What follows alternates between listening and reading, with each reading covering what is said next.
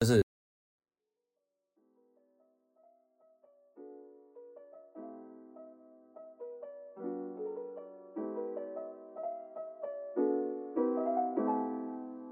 好，嗨嗨，我是贤，我是杰尼龟，今天先暂停一下。我想要回美国啦，听起来 听起来真的很响。听起来真的很像。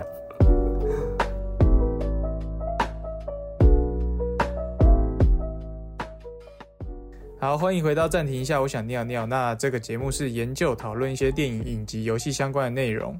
那我们今天要聊的是《美国女孩》American Girl，美国女孩是在三月二号上架在 Netflix，然后是由导演阮凤仪所指指导编剧的台湾电影。然后它是描述家庭在濒临崩溃之际，要如何燃起一丝维系家庭的希望。然后是一部二零二一年的电影。好，我们刚刚已经录过一次，然后已经好没事。好，我自己讲。我自己看完，我觉得很有，要再讲一次，好讨厌。啊，没办法，刚刚刚刚你就没录到呗？好，我们刚那我讲一下这个好了。好啊，我们刚因为我我忘记按录音键，所以全部从头再一 次。然后烦死了。好，总之我第一次看完啦，再讲一次也没关系。总之我第一次看完它，我觉得很有我们自己在看学生制片的时候那种感觉，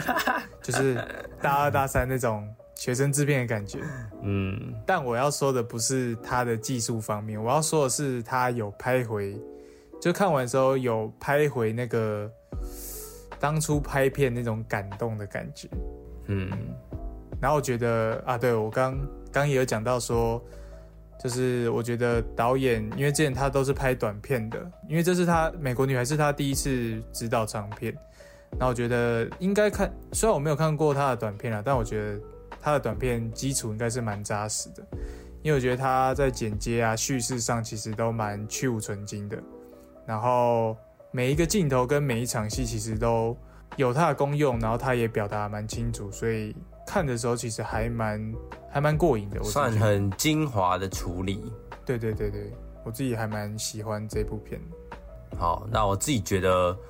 我在我在看这部片，就是看完这部片的时候，我觉得它就是给我一个 很亲切的感觉啦。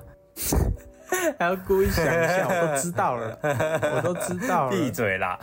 就是它给我一种很亲切的感觉，因为。他虽然是在讲美国的小孩子回台湾的故事，所以可能没有去美国留学过，就不会有这种经历。但是台湾的这个背景，我觉得它设设计也设定的很，嗯，很还原吧，还原度很高啦。就是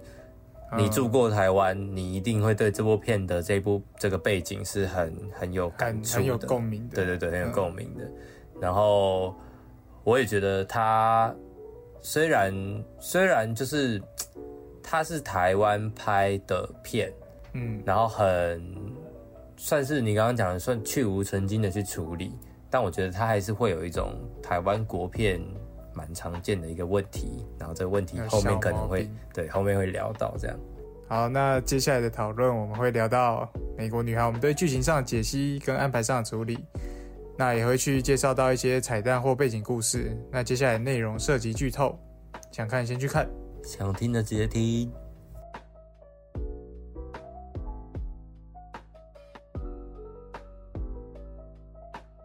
好，第二次的角色不是重点是好显示，好显示在这个时候你发现，不然真的很崩溃。我真的会杀人。好，总之第二次的剧，第二次的角色介绍。那就从爸爸开始。那爸爸你就直接讲，你就直接讲。好，那爸爸其实就是，就是对于台湾人应该来说蛮熟悉的那种，就是常常在外面工作啊，然后支撑家庭一切的一个一家之主。然后妈妈就是就是那种就是那种担心来担心去的，然后都很怕小孩过不好什么的那种妈妈。然后也因为得了癌症，对于未来其实还蛮消极的。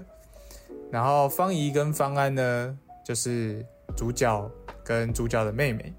方怡呢，就是刚杰尼龟有说过，她就是那种叛逆叛逆的。然后方安呢，再讲一次，就虽然看起来他还蛮稚气的，但是其实某种层面上来说，他还蛮他还蛮成熟的，就是不会去剧中担任一个又哭又闹的角色，对，跟他年纪其实蛮有反差的一个角色。好，那快速再次快速的故故事剧情介绍。好，原本住在美国的方怡，因为妈妈生病的原因，然后必须搬回台湾。那因为美国跟台湾习惯的不一致，导致方怡在搬家后对于生活很不适应，不断的嚷嚷着想要回去美国。然后因为这个问题，也开始间接的去影响到跟家人的相处。那一家四口忙于各自的问题外，也要去分担其他人的困扰。那刚好说到爸爸因为工作常常出差，所以疏于与家人的相处。然后妈妈因为得了癌症，然后对于未来充满着消极，然后嘴边也常常挂着说：“我死了之后，希望爸爸可以好好照顾这这一对姐妹。”然后，诶，然后方怡方怡就是一股脑的排斥在台湾的所有一切，然后只想回美国拥抱他的朋友 J.C.，然后还有他最喜欢的呃一只一只一个动物马。然后妹妹方安呢，则是默默的陪着家庭度过各种阶段。那随着各处压力的高涨，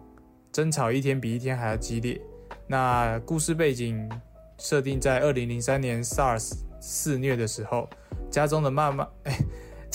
家中的妹妹确诊了，然后必须隔离在医院与家人分离。那一家人也才开始意识到说，彼此都还在一起是最重要的。那方怡原本有写了一篇。也，方怡原本要参加一场演讲比赛，然后主题他写了“我讨厌我的妈妈”，希望到时候妈妈来看的时候可以对他抒发自己长久以来的心情。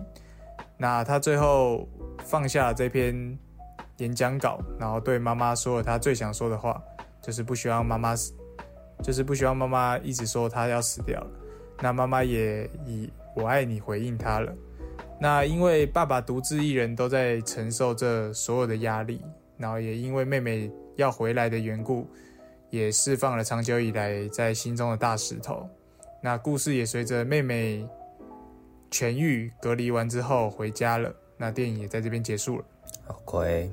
那我在看我我想要先聊一个主题吧，就是我那时候在看的时候啊，我觉得。看的时候还蛮觉得觉得蛮刻板印象的，但是我要说的不是想要骂他这个点。呃，我在看的时候，我觉得其实因为他是台湾，有点在讲台湾背景嘛，所以我觉得我那时候在看的时候，其实有一种感觉，就是这也太刻板印象了吧？就是爸爸妈妈的设定啊，然后学校的文化，然后还有呃一些情绪吧。我觉得其实对台湾的文化来说都蛮刻板印象的，但我觉得我很难去否定说他有这样的安排，因为毕竟 我也是这样过来的，所以就是我觉得很拍的很刻板印象，但是我却不能骂他说他是台湾的刻板印象，嗯，你懂那个感觉吗？就是很难否定说怎么哪哪是这样，我很难跟国外的国外的观众啊说，干哪是这样，台湾哪是这样。但是，等一下，但是我想讲说，但是我觉得他在淡化刻板印象的方式，其实也蛮好的，像是崇洋媚外这个点，就是因为因为方怡是从美国回来的嘛，对，如果他排斥台湾的一切，然后一直向往美国的话，其实会有一种感觉是崇洋媚外。但是我觉得他这边做的很好，是他把方怡对美国的这些文化化化身了各个部分。就第一个就是显而易见，就是他很马，嗯，他喜欢野马这个文化，喜欢这个关于他的所有一切。野马还有朋友，对对对，还有朋友 j a c 对对对对嘞，还有对，还有朋友 J C 这个点，嗯，就是还记得开头吗？就是他回来的时候，然后他们有在说，哎，回来台湾怎么样啊？说要赶快适应什么？但是方怡就说不用，反正也才待几个月而已。然后妈妈就转过来说，她很想念她的朋友 J C，嗯，然后走的时候还痛哭流涕。其实我觉得 J C 这个朋友就是代表他对美国文化的一个，就是想回去美国的一个媒介啦。嗯，嗯，所以我觉得他去淡化这些刻板印象，其实弄得还不错。就是其实如果他把他把美国这个这个国家换成假设香港好了，嗯，那其实影响不会太大。他想回香港，对对对然，后是因为然后香港有什么朋友，然后香港有他热爱的事物，就是嗯不是美国这个文化跟美国这个国家的问题了。所以我说，其实也是在中间有一段，嗯，就是妹妹也有跟姐姐说到说，在美国的生活其实也不是说多完美啊，哦，对对对，所以在台湾怎么会不好之类的这种话，嗯我就觉得其实姐姐也知道美国的生活不是不是十全十美，嗯可是重点不是美国的生活，重点是我曾经所在的那个地方，嗯那里有那些东西，而不是它不在于它是美国。嗯，而且我觉得它开头就建立蛮好的，就是它让台湾是一个充满很多规则的一个国家，嗯就像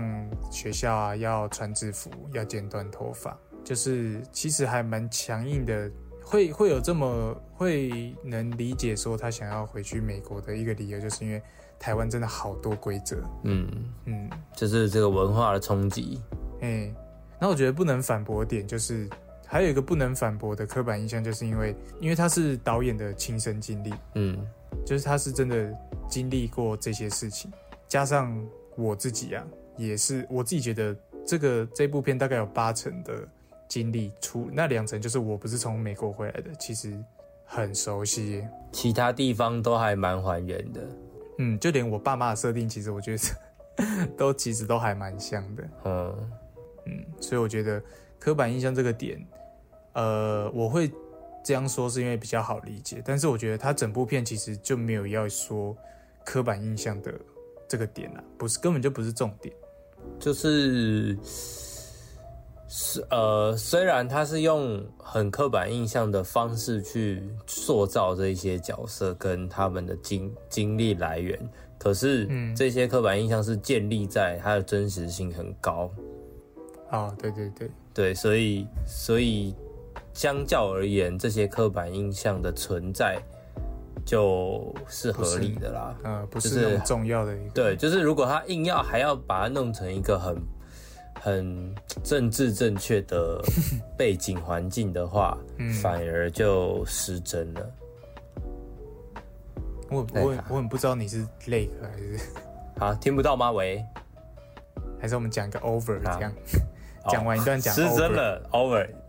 哦，因为我们现在是通话在录音，所以我们嗯根本不知道彼此现在的表情跟状态是什么。我是脚翘起来的啦。啊，我，over over 多要剪进了，去吗不要了，随便啦。？over 很酷诶，这也是一个 podcast 的特色。好，延续上我们刚刚聊的刻板印象，其实我觉得我蛮想聊聊关于家庭这件事情的。嗯因为我觉得他对于场景的安排，我自己觉得很好。然后还有家中每个成员啊，在各自环境所遇到的问题的时候，其实我觉得他都安排的很好。像是爸爸在办公室，就代表他的工作问题；妈妈在医院，就是他的健康问题；然后姐姐跟妹妹在学校的问题，也是一个场景，去很好让观众投入的一个设定。嗯，我觉得，最后这些，嗯，等一下等下，我还没 over。好好好，对不起。好，最后这些情绪啊，就是各个地方各个地方的问题啊，情绪最终汇集到这个家中这个场景，然后去一一释放，形成了很多很有张力的戏。嗯然后也也有让我去思考到说，家啊不一定是个避风港，有时候也会是一个想要逃离的地方。这应该算是台湾蛮多家庭 over 很真的很出戏耶。好啦，那不要 over。就是我觉得这应该算是台湾蛮多家庭在生长生长的过程中会经历到的一个感受吧。就是嗯亚洲家庭来说，说亚洲家庭可能大大家应该都差不多，就是会有一种，呃，我很想脱离，但是我又脱离不了，可是嗯同时又好像没有这么想要脱离的这种家庭的束缚存在。一种无形的枷锁。对对对，很多在讲亚洲亚洲家庭关系的电影，其实多多少少都会讲到这个点，就是嗯很很受限制的关系，但是却不能没有嗯的感觉。嗯，我当初我大学的时候，因为我住台北嘛，嗯原本的家庭，然后我去台中读书，就是别人问我说，哎、为什么要跑那么远读书？很多时候我都是回答说，因为我想逃离舒适圈，因为我觉得家里太舒服了，就是会让我不想做任何事。但是撇除这个原因，其实第二个原因就是家里太多限制，嗯不是不是不希望爸妈关心我们，而是一直涌入的那种关心会反而会让我喘不过气。嗯，好私所以人哦。我觉得还好吧，还好吧，好，应该很多人都是这种感觉啦。对啊。但是在外面的时候，就是跟家里借有那种呃是偶尔有联系，偶尔没有联系片段的片段的关心对对，其实就比较温暖。舒服的。对，但是久而久之，其实还是会想念 家里的一切啦。嗯嗯，而且我觉得他用美国回来适应新环境的这个过程，然后去去展露说那个方怡很多成长的第一次，我也觉得这个设定是很我自己很喜欢啦。呃，我刚我刚其实想要讲说，就是你刚刚讲到有很多场景去去安排出每个角色在他们的心中的困扰嘛。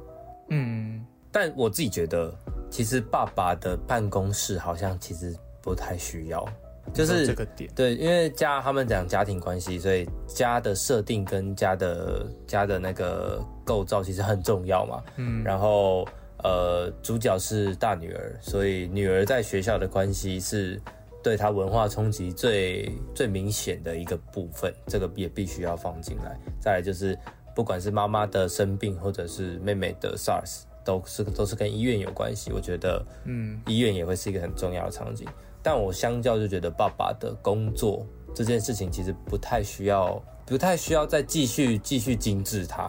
哦，，对他其实其实对口口头其实口头带过，我觉得你说只要就够了，只要知道他会离开就好了。对啊，他的办公室长什么样子，其实我们不不不不在意吧，哦，就是对啊，他不太不太会影响到爸爸对工作的困扰，或者是哦其他角色对爸爸的态度。嗯，可能就是想要侧写一下爸爸在办公室的时候要，因为他有一有一场应该也是就是，嗯，哎、那个老板明就知道我我我老婆的状况啊，他、怎么还派我做工作？但是又被困在这个场景，他不能马上去，他不能马上去跟家里联络的这个，可能是想要有这个感觉啦。就把爸爸的爸爸把爸爸的困境表现出来，这样，嗯，对，还哎，其实而且我还有啊、你说。哎、哎、你说你说，我的不重要。哦，好吧，你先说啦，你先说，不重要就先说。我只只是想提两个两句对，我觉得对白写的还蛮还蛮好笑的。嗯，就像他有说他们在吵架嘛，他说啊你是听不懂中文哦，就是一方面基于这个方怡是从美国来的，呃回来回来的处境，然后去用一个台湾很常见的玩笑话吧，嗯去对他说，我觉得这个还蛮好笑。另外一个就是说。呃，你为什么都可以去那个嘛？我哪有你那么多的美国时间呢、啊？哦，我觉得这个也写的 觉得很台台湾才会讲出来的话，对对然后刚好对在他们身上真的有一种讽刺的感觉。对，我那时候看的时候其实还蛮好笑的。那你刚刚想讲什么？我刚刚想哦，我刚刚是想说妈妈跟女儿们的关系啦，嗯，就是其实，在电影里面我们看到的是妈妈跟女儿们的冲突算是比较强烈的，就是嗯 呃，我们到中后期可以看到，姐姐是靠爸爸，妹妹是靠妈妈那一面的嗯比较多。可是真正比较把冲突写出来的，反而是姐姐跟妈妈，就是妹妹跟爸爸其实就是不重要嘛，他们没有想把这个冲突放大。可是我觉得姐姐跟妈妈的冲突有一点没办法说服我，怎么说？就是因为这就是我姐姐刚刚前面有想说讲到的问题点，嗯就是他们其实有是有是是有设定背景，然后是有设定冲突，可是没有把背景跟冲突中间的必须要合理的过程设计的很完整。就假设像呃，以他们现在来讲，姐姐是国中吧，嗯然后他有讲到说，他跟同学是小二的时候还是同学，所以他等于说去了美国至少五年以上吧。嗯对不对？那以这种情况来讲，他跟妹妹都在美国跟妈妈生活了五年，我觉得他看起来不像跟妈妈相处了这么久。他跟他的冲突，跟他回来的反应，很像是他跟爸爸去美国，然后回来跟一个不熟的妈妈相处。哦对，然后可能是假设今天是爸爸跟他在美国，然后回来的原因是因为妈妈生病，那他们必须回来的时候，他他如果才对，一直跟一直对妈妈说，都是因为你生病，或者是你生病了之后，你的态度可以个多好多好，其实我觉得会合理很多。哦今天比较不熟的是爸爸，然后爸爸又一直出差，可是他又想要把姐姐往爸爸那边靠，但是他唯一有办法做到这件事情，就是用爸爸能够给他的礼物来拉拢姐姐的关系。我说在编剧上啦，就如果爸爸没有给他脚踏车，就是他跟爸爸要脚踏车，妹妹也跟爸爸要脚踏车，可是爸爸只给姐姐。嗯那这是第这一次第一件事情，第二件事情就是他们在买书桌的时候，妈妈要他们去买书桌，然后姐姐看到了一个梳妆台很喜欢，然后爸爸最后选择让姐姐买梳妆台给姐姐，这是第二件事情。嗯就是如果他不是用这种物质的事情去在剧情上去收买姐姐的话，姐姐没有理由往爸爸那边靠。对，嗯，我觉得这一点也蛮真实的吧。嗯，就是我没办法跟你相处的话，但是我好像就是只能讨你开心。然后对于小朋友来说，开心的点一定是得到某件实质的东西。嗯，我觉得我觉嗯得这样是合理。可是我觉得，就是他对妈妈的态度真的没有办法说服我。我会觉得，你们真的看起来不像是在美国生活五年。嗯，我你听你这样一讲，我好像也觉得说，怎么一回到台湾，两个人好像就变陌生人的感觉。对啊就如果他们原本就是这么会吵的话，那他们其实，在第一场戏就必须要表现出来。嗯，对，就是他们在美国本来就这么会吵，然后在台湾了，并不会改变他们任何两个人的个性或者他们的关系。但是一开始好像就是建立说，妈妈很知道姐姐妹妹的习惯是什么，哦对对对不知道。对对对，但是反而是妹妈妈跟妹妹开始不知道，妈妈跟姐妹开始不知道怎么相处的感觉。对对对，就反而变成妹妹反而是那个最最善解人意的。可是我就会觉得，嗯我到中后期的时候，我超级不能理解姐姐怎么可以这么没有同理心，哦，就是不合理到一个极致哎、你说完全就是为了生气而生气。嗯，的，后面的冲突我会觉得有一些地方是有点硬写的，他就像是因为他的成绩不好，所以他在学校的时候，原本跟他小二还是同学的那个朋友，就是他们在家长会的时候，他呃那个朋友的妈妈告诉了姐姐的妈妈说，请你的小孩不要再跟我往来嘛，所以导致他们后来没有办法正常的当朋友，有一段时间，嗯，然后姐姐对这件事情是完全没有任何态度的。哦，你说好像也无所谓这样。就可能可能有难过，可是这个难过又没有体现在别的事情上，嗯就是这种我觉得他们在就是设定是好的，就是这个冲突在这个剧情上的设定，我觉得是合理的。可是就是我刚刚讲的这个过程，嗯，就他可以对同学没有办法跟他当朋友这件事情没有态度，这这个态度是可以的，可是你要告诉我为什么。哦，对啊，不然通常我就会觉得我真的很难过，或者是我就会直接去找那个朋友，或者是我去找那个朋友被我拒被被拒绝之后，我的反应就是这些都可以，可是都没有。你说小吵一下也可以这样。我觉得对，因为它毕竟它既然是一部要讲生活的电影，我觉得就要把生活的细节都要体现出来。哦，对吧、他他是有体现一些细节，嗯然后也是这些细节让这部电影好看。但就是我刚刚想讲的，就是大部分的台湾电影，我这会被延上吧？干，我现在想想这样，突然觉得，你说就是有些部分他好像有想要提到，但是却没有后续的感觉。对，然后再讲另外一个嘛，像是演讲稿这件事情。嗯对，因为我也知道说，呃，是导演没有想要刻意的把演讲稿这件事情当做重点。嗯对，就是呃，姐姐写了一段演讲稿，是在讲她不喜欢妈妈的原因，嗯然后大家就会期待说，那这个演讲稿可能到最后面会是成为姐姐跟妈妈的一个导火导火线，但是最后这个演讲稿是完全没有出来嘛。哦，哎、可是这个点我想讲，其实我是喜欢，我是喜欢演讲稿这个没有被拿出来的，嗯。因为因为因为这是我自己亲身的经历，就是方怡写用演讲稿想要写对妈妈的感觉，就是她讨厌她嘛，她的理由是什么？嗯。因为这这段让我想到我小时候啊，就是我很爱玩电脑，然后 然后我爸妈就是很讨厌我做一些娱乐的事情，他们就希望我读书，然后我就在当初国中的时候很有名的一个那个那个以前社群平台叫无名小站，不知道现在的人还有没有听过？电影里面也有出现。对哦，对对对，总之我就是真的有用那个无名小站，然后我就打了一篇，就是我好我好我忘记标题什么，总之就是好像是我好讨厌我爸爸什么的，嗯因为那时候我爸只要看到我在玩电脑，就是会大骂的那种。然后我可能因为我们家电脑会摆在外面的，所以我在做什么其实还蛮清楚在干嘛。然后我妈好像就想要去厨房，然后就看到我我 我的标题就大大四几个字，我讨厌我爸爸。然后我妈就很想看，然后但是我就是不要给她看，然后她也叫我姐来把我架住，然后就是一死都要看我写什么。所以这一段我我很有感觉的原因，就是因为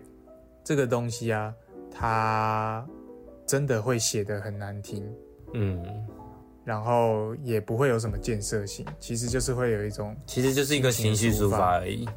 对对对，所以我觉得，因为我当初看到这个演讲稿的时候，我就想说，哎，也许结局就真的会用这个演讲稿来让他，来让他跟他妈妈可能敞开心胸。但是我我我反射到自己身上，我觉得我爸看到那篇文章，他不会想跟我，他不会想跟我沟通、哎，嗯我觉得，所以我觉得他把那个，如果这样讲的话，我反而会觉得这一段我会不太喜欢。嗯，因为我觉得家庭这个这个关系啊，不是说诶我讲开了就好，是要有一种，反而有时候是一种情绪跟情绪的点到点就可以化解的。其实也许问题还在，但是其实就是会消除一切问题。只要两个情绪跟对对方的那种心情有到一个 match 的话，我觉得其实就可以解决很多事情。我其实觉得结局也、嗯也没有不好，就是嗯因为我我有说过嘛，我很我很不喜欢那种鸡鸡汤类型的东西，好，哎、我嗯所以我觉得这部片没有给我那种鸡汤感。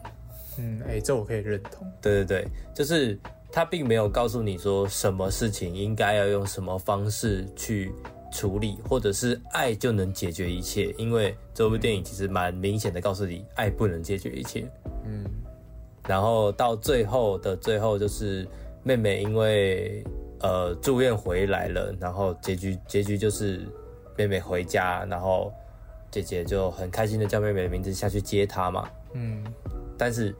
这并没有解决他们生活中刚刚前面遇到的任何一件事情。嗯，可是我们却可以感到一丝丝的那个，喜悦。对对对，喜悦跟这个温暖，我就觉得嗯，很生活。我我也很喜欢这个结局。他那时候断在这的时候，他还没断的时候，就听到电铃声。我说，哎、如果这一部断在这，我靠，超好看。嗯然后他就真的断了，我就真的觉得，嗯，所以我当初看完的时候，其实，嗯，很赞。就是就像我刚刚有前面有提到观后感，就是他对短片的那个架构很扎实。嗯我觉得他每一段每一段，就是家庭的各个阶段都写的很很恰到好处。所以结局也是很加分的一嗯点。，这个结局就真的有你刚刚讲的那种，呃，大学的影展会看到的片的结局，嗯，就就是是随风对，可是可是不一样的是，不一样的是，有的时候，呃，像我们在学生时期看到这种片，有的时候是制作方，就是我们这些学生在做这部片的时候，我们对结局无能为力，哦，想不出来了。对，想不出怎么结局，那就断在一个还比较可以的点，那或许就有人会觉得可以接受，但是可能没有更好，可能有更好的结局，但是我想不到了这样。但是我觉得美国女孩的这个结局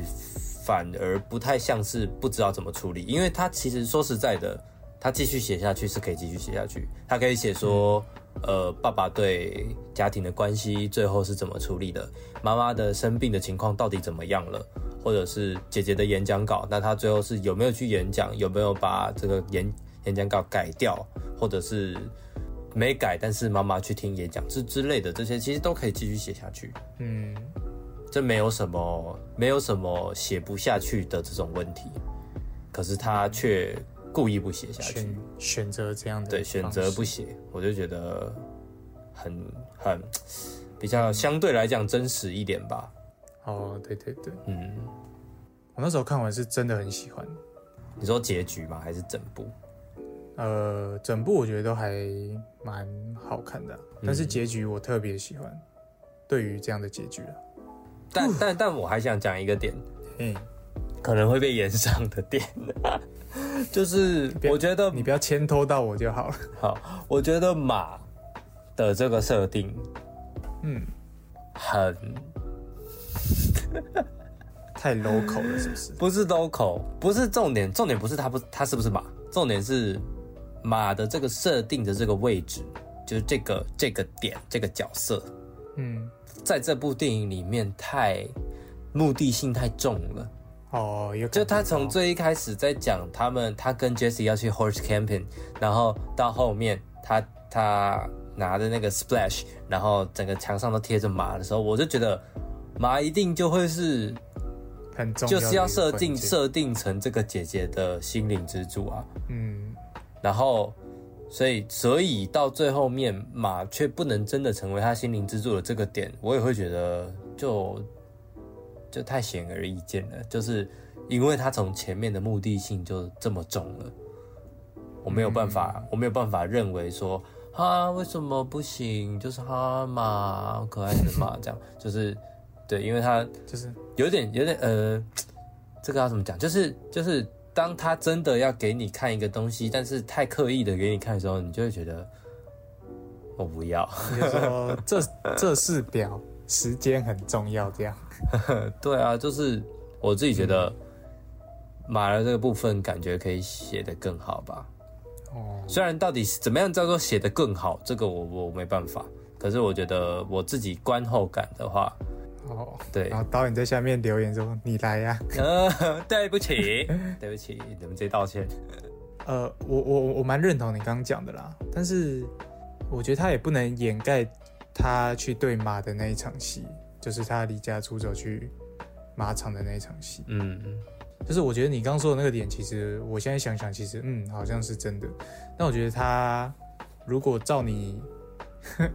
干我我我说如果照你的方式的话，会不会太自大？呃，我说如果 但我现在想到一件事情，嗯就是如果你你看过《脑筋急转弯》吧，有啊，《脑筋急转弯》跟这个是不是有点像？他就是来到了一个陌生的环境，然后他在这个环境里面找不到任何的支柱，然后他是不是在新的学校也交不到朋友，然后被朋友笑，嗯。然后他只是只是他用的媒介是用脑袋里面的情绪这件事情嗯。来讲他个人的成长，但是你还记得《脑筋急转弯》的女主角，她最喜欢玩的就是 hockey 那个嘛曲棍球，嗯。可是她在最后，她已经濒临崩溃的时候，她并不是自己跑去曲棍球场打曲棍球，嗯，他是这样，他是他是自己跑上一台公车，然后想要离开，想要回到家乡，哦，就是呃，我觉得也有可能是真的，也有可能是马的这个设定啦。嗯。就是我觉得在马场，然后跟这个马对戏的时候，虽然不得不不得不说这个小演员，这个他叫什么？方怡，方怡的演员真的表表表演是不错，可是我觉得就单纯就以救马场，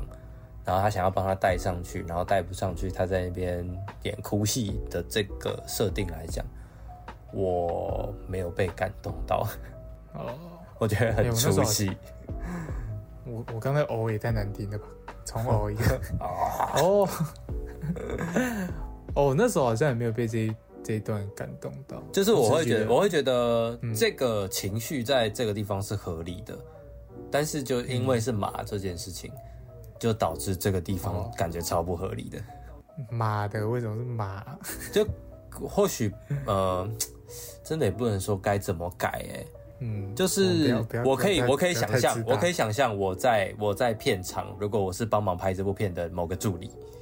我会觉得哇，这这场戏也太好看了吧，然后演员也演的太好了吧，嗯我一定会这样想。但是呃，我在看的时候，这场戏的呈现，我觉得或许没有这么理想吧。嗯，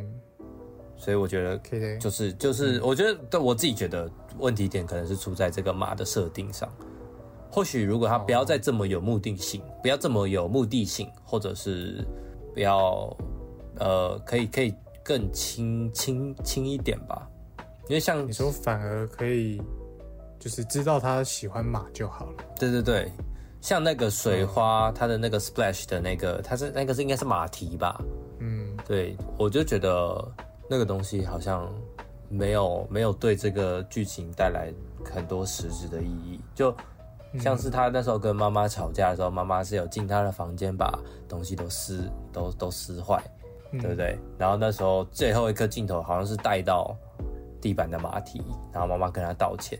嗯就是如果他们真的生活过五年，那妈妈或许或许会知道说马对他来说很重要吧，嗯，不会到最后一刻才意识到这件事情。就是真对了，就是我觉得啊算了算了，我就不讲了，我不说了。哦，我觉得我觉得比较不能，我觉得我比较没有办法那么有感触的原因，是因为马的这个设定给我的目的性太重了，这样子哦，就是我可以认同了。它是一个不能被触犯到的一个点，因为我最爱马，所以任何任何人只要防止我爱马，他就我就。会生气。对，这样子的这样子的这个目的性，对我讲的就是这个。好，好，对不起。我觉得整部戏啊，就是因为家庭每个成员都，就是因为这是一个家的故事，关于一个家庭的故事。然后我觉得在每个角色啊，其实都会有各自为对方付出的一个温柔的桥段。然后我想聊一段我其实还蛮喜欢的一段，嗯就是买梳妆台的那一段。嗯就是方怡想要买一个梳妆台嘛，然后他在跟爸爸聊天的过程中聊到，就是如果他们又回去美国的话，爸爸又会自己孤单起来了。但是爸爸就表示说，啊，没关系啊，我就我就工作没关系。但是我我我才不要像美国人一样那么胖嘞，就一直吃汉堡变那么胖。然后方怡就反问他说：“那你怎么知道我们想当美国人？”嗯然后爸爸就买了这个梳妆台给他，然后导致爸爸妈妈吵架嘛。然后爸爸之后出差，然后妈妈因为在跟爸爸吵架，所以假装闹就是闹脾气，然后假装收东西送目送爸爸离开。这段其实就还蛮多我刚说的各有各自的温柔，像是呃，这应该我刚讲那段比较在爸爸妈妈吧，就是爸爸知道说，哎，对啊，我怎么会觉得我的小孩希望变成一个美国人？那这个梳妆台是他表示说他想要的，那他应该就想想要，所以他就选择买这个梳妆台给他，让他开心。但是因为这个梳妆台却导致爸爸妈妈吵架，然后爸爸出差了嘛，因为妈妈不想放下面子，所以就假装在收东西，目送爸爸离开。其实都是在很默默的付出，嗯就是不会用言语去表达。但是我觉得在看的时候不会觉得很油腻的关系，是因为要多亏剪接，嗯因为剪接会把它停留在付出的这个阶段，就是要造成一个默默的感觉，就是不要让对方接受。所以像也不要让观众看到。对对对，所以就像刚刚说的，妈妈目送爸爸，他不会让爸爸去接受到说妈妈在目送他，就达到了一种每个人都在默默为对方着想。像是妈妈在家长会那个帮方怡说话的那一段，嗯，就是还有谁不想跟我女儿那个有来往的，直接告诉我，因为方怡也不会知道这件事。嗯，还有就呃对了，就还有他想要买梳妆台给方怡，可是最后嗯，我们根本不知道他有没有买，是送过来的那个当下才知道。对对对对对，所以我觉得真的要多亏剪接，才会让这整个感情还蛮细腻的，不会到油腻啊剪接跟编剧吧，就是他的分场，啊。对对对，就是都有功劳了。编剧是导演这一边的，对对对，我觉得还还蛮就是蛮亚洲的啦。亚洲的人在表达情感本来就本来就会比较不用言语。对，就是嗯，这个叫什么含蓄一点。含蓄。对啊，比较含蓄一点。可是可是美国美国文化或许就不会这么含蓄，你说，哎、爱你了。这也这这也算是某种程度上去去铺垫了，说为什么方怡的情绪几乎都没有隐藏起来这件事情。嗯，你看，我们蛮从从头对我们从头看到尾，其实方怡表现出来是什么，其实她就是在想什么。嗯，但是家人，其他的家人们，呃，妹妹不，妹妹算是比较配角一点，她没有什么情绪，就先摆旁边的话，爸爸跟妈妈的情绪就还蛮隐晦的，因为又是隐晦，嗯 还蛮含蓄的啦。对，因为妈妈妈对妈妈也只是后来去美国，并不是从小在美国长大。嗯，应呃，我觉得应该也有那种，就是知道的，就是小孩知道的话，可能也不会觉得这是爱我的表现吧。嗯，就我们也是长大之后才知道，哎爸爸妈妈之间做什么，哎、小事情才知道他也是有在爱我的。对，不会讲出来。嗯，我不知道，我看完我其实很喜欢妹妹这个角色定位，嗯。就是她站在很多人的角度去看着另外一个人，嗯像是梳妆台刚那个妈妈生气，然后她就会去跟姐姐说：“你是不是就希望他们离婚，然后怎样怎样怎样怎样嗯，之类的？”所以我觉得我一我一直很喜欢这个妹妹的，她有点像狼，人杀里面的预言家。对对，就很像调和剂了。就站在各个角度，视野最广。嗯，我觉得他没有做很多事，但我觉得他是一个呃让这个家庭不会那么分崩离析的一个原因。对，像妹妹，就像妹妹被送去确诊，才让这个家庭意识到这个这个关系必须维持嗯，的一个桥段，也是他作为调和剂一个蛮重要的因素。还不。错的，对对，很重要的因素。对，因为如果他就是也也是因为他去他确诊了之后，这个家才出现了最大的冲突的一次吵架。嗯就其实我觉得我在看的时候，还有另外一个，除了我刚刚讲说整个台湾的背景给我很亲切的感觉，还有另外一个点就是他们其实家人之间的关系，我自己觉得。虽然我不是从美国回留学回来，可是我觉得很多他们家人之间的互动，其实我我都有经历过类似的情况，嗯就会有一种，我觉得应该多多少少都会，就是有有存在在家庭关系中的人成长的人，应该多少都会在这部片里面看到看到类似的经历吧。嗯对啊，就就像是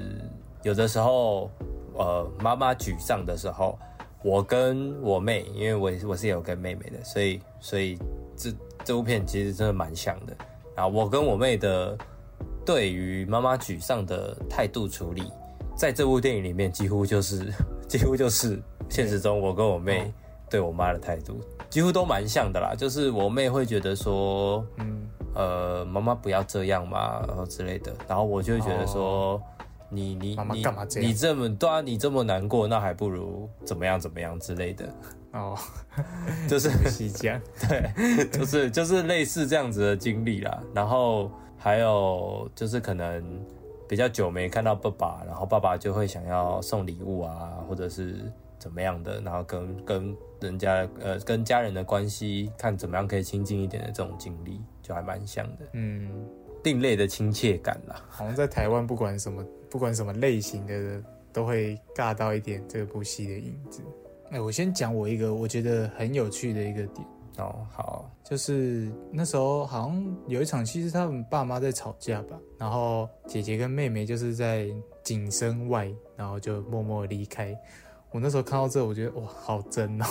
嗯，真的，就小时候经历爸妈吵架，第一个反应绝对是躲，也绝对是绝对是离场。对啊，然后还有一个是 妹妹忘记带钥匙，然后姐姐姐姐就故意不让她上来，然后回家的时候，回家的时候妈妈一直呃故意不让她上来，然后还把那个门铃的电话线拔掉。所以回妈妈回家的时候按门铃都没人应，就是因为姐姐把电话线拔掉嘛。嗯。然后妈妈上来之后就开始就是呃怎么这个没用那个没用啊妹妹你走吧关在外面你到底在干嘛？然后然后在那边吵来吵去的时候，然后姐姐就偷偷的过去把电话线接上，然后再再走掉。我就觉得真的就是我小时候一定会做的事情，偷偷弥补自己的错误。对 对。超级被审被审问的时候就说哦啊就是好的啊我就没听到超 real 的，但我觉得有一个点还蛮就是有一个点还蛮酷的啊，就是最佳女主角他们直接入围两个哦对对对，就是这这个真的还蛮就是被提名蛮毋庸置疑的，嗯，他们两个人的表演真的无话可说，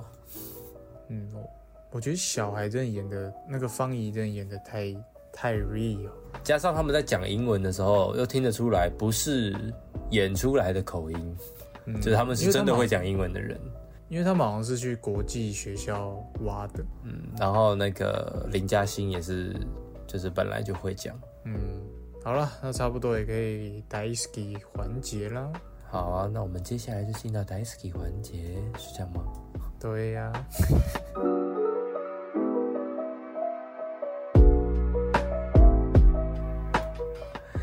好，daisy 环节就是我们会挑选我们对《美国女孩》这部片最 daisy 的地方是什么。那我们今天要讲的就是我们最 daisy 的一颗镜头。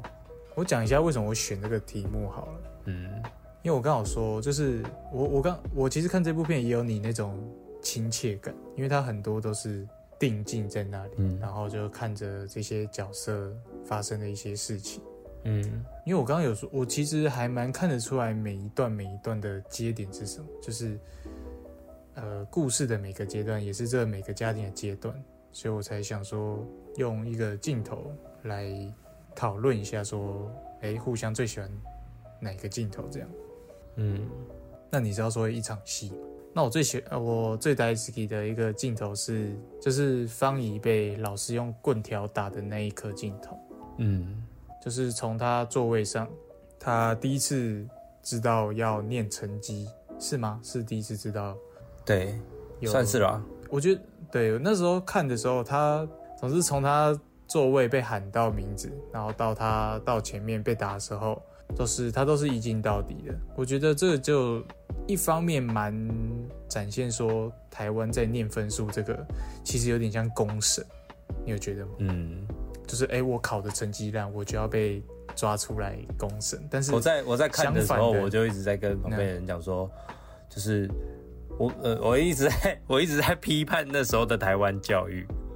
我是说，你与其花上课的时间把同学拿出来公审，然后浪费大家的时间来体罚，你还不如让大家好好的复习自己考试哪里做错了，然后怎么样去温习，怎么样可以考得更好。嗯。所以我那时候就觉得，哇，也太公审了吧！我当初是真的经历过这样的。但是相反的，你成绩好，你就会觉得是一种荣耀。所以我觉得这一颗镜头让它定在整个方怡身上，我觉得用的很好。就今天如果分数是九十二分，哇，那这颗镜头就是完全不一样了。嗯，但但今天他考了五十二分，然后又被骂说，哎，五十二分在美国是及格，是不是啊？超酸的，真的。然后我觉得他在。到他要被打，他说手伸出来，然后他说我不是没读书，超像我们就是小时候很想喊的话，但是喊出来有什么用？可是我们一定不会喊，对，我们一定不会喊，但是他喊出来了，嗯，又怎样？事情还是不会改变。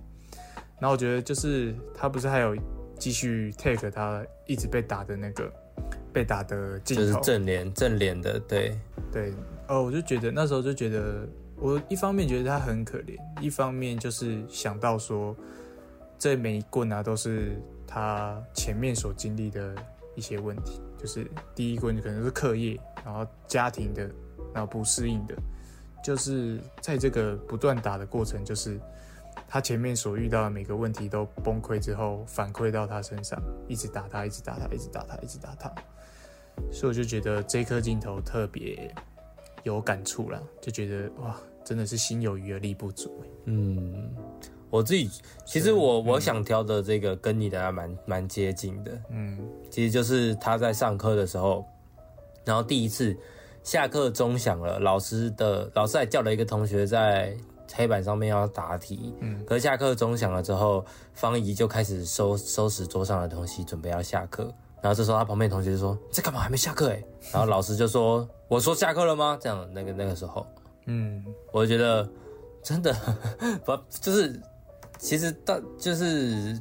到高中都还是这样吧。嗯就是我们到高中都还是老师没说下课，我们不能下课的状态。嗯就只有到大学，大学老师才会觉得说，通常通常不太会要留下来，对，就是不太会延后大家下课的时间。嗯所以这个东西在对我们来说是非常习以为常的。可是，呃，就我看这么多美剧跟一些美国文化来讲的话，他们就是不喜欢时间被占用到，绑住，嗯对啊，自己的时间就是自己的时间，所以下课了就是下课。那如果你下课了还不让不让我下课，那是老师你没有管理好你自己的时间，嗯就不会变成说是同学的问题之类的。然后这个就是在呃算是电影里面第一次带到学校，受到比较大的文化冲突吧，哦对学校教育上的文化冲突。嗯然后我觉得就是那一颗镜头那场戏就还蛮还蛮一针见血的啦。你就一看到之后就哦很台湾，然后一看到之后、哦这一定对他来说超冲击的，嗯，对怎这种感觉就哈不能下课什么意思？那终身是怎样？你有讲话吗？没有，你不讲话真的很像整个那个住我刚才还在想说要不要讲 over。over，好，那《美国女孩》是二零二一年台湾的一部国片，导演是阮凤仪。啊，剧情在讲述呃从美国留学回来的两个女儿还有妈妈，然后回到台湾之后，经历了一些台湾的文化冲击，还有他们家庭之间必须处理的问题。然后他们在描述感情上跟生活上是蛮贴切，也蛮真实的。就不管是你只要是在台湾的背景有长大过的人，嗯应该都可以在这部片里面找到一些有共鸣的地方。好，那美国女孩我们今天差不多就聊完了。那如果有任何对这部片任何的问题，或者有想对我们说的话，都可以在下面提问箱留言。耶、不管你是在 Apple Podcast、Spotify 或是 KKBox 等平台收听的话，记得要给我们五星好评。然后我们的 IG、脸书跟 YouTube 都可以追踪、按赞、订阅。拜托，IG IG 是最可以联系到我们的方式，大家可以多看看。然后我们有每个礼拜都会发一些图文。好，那今天就聊到这喽，拜拜。拜拜。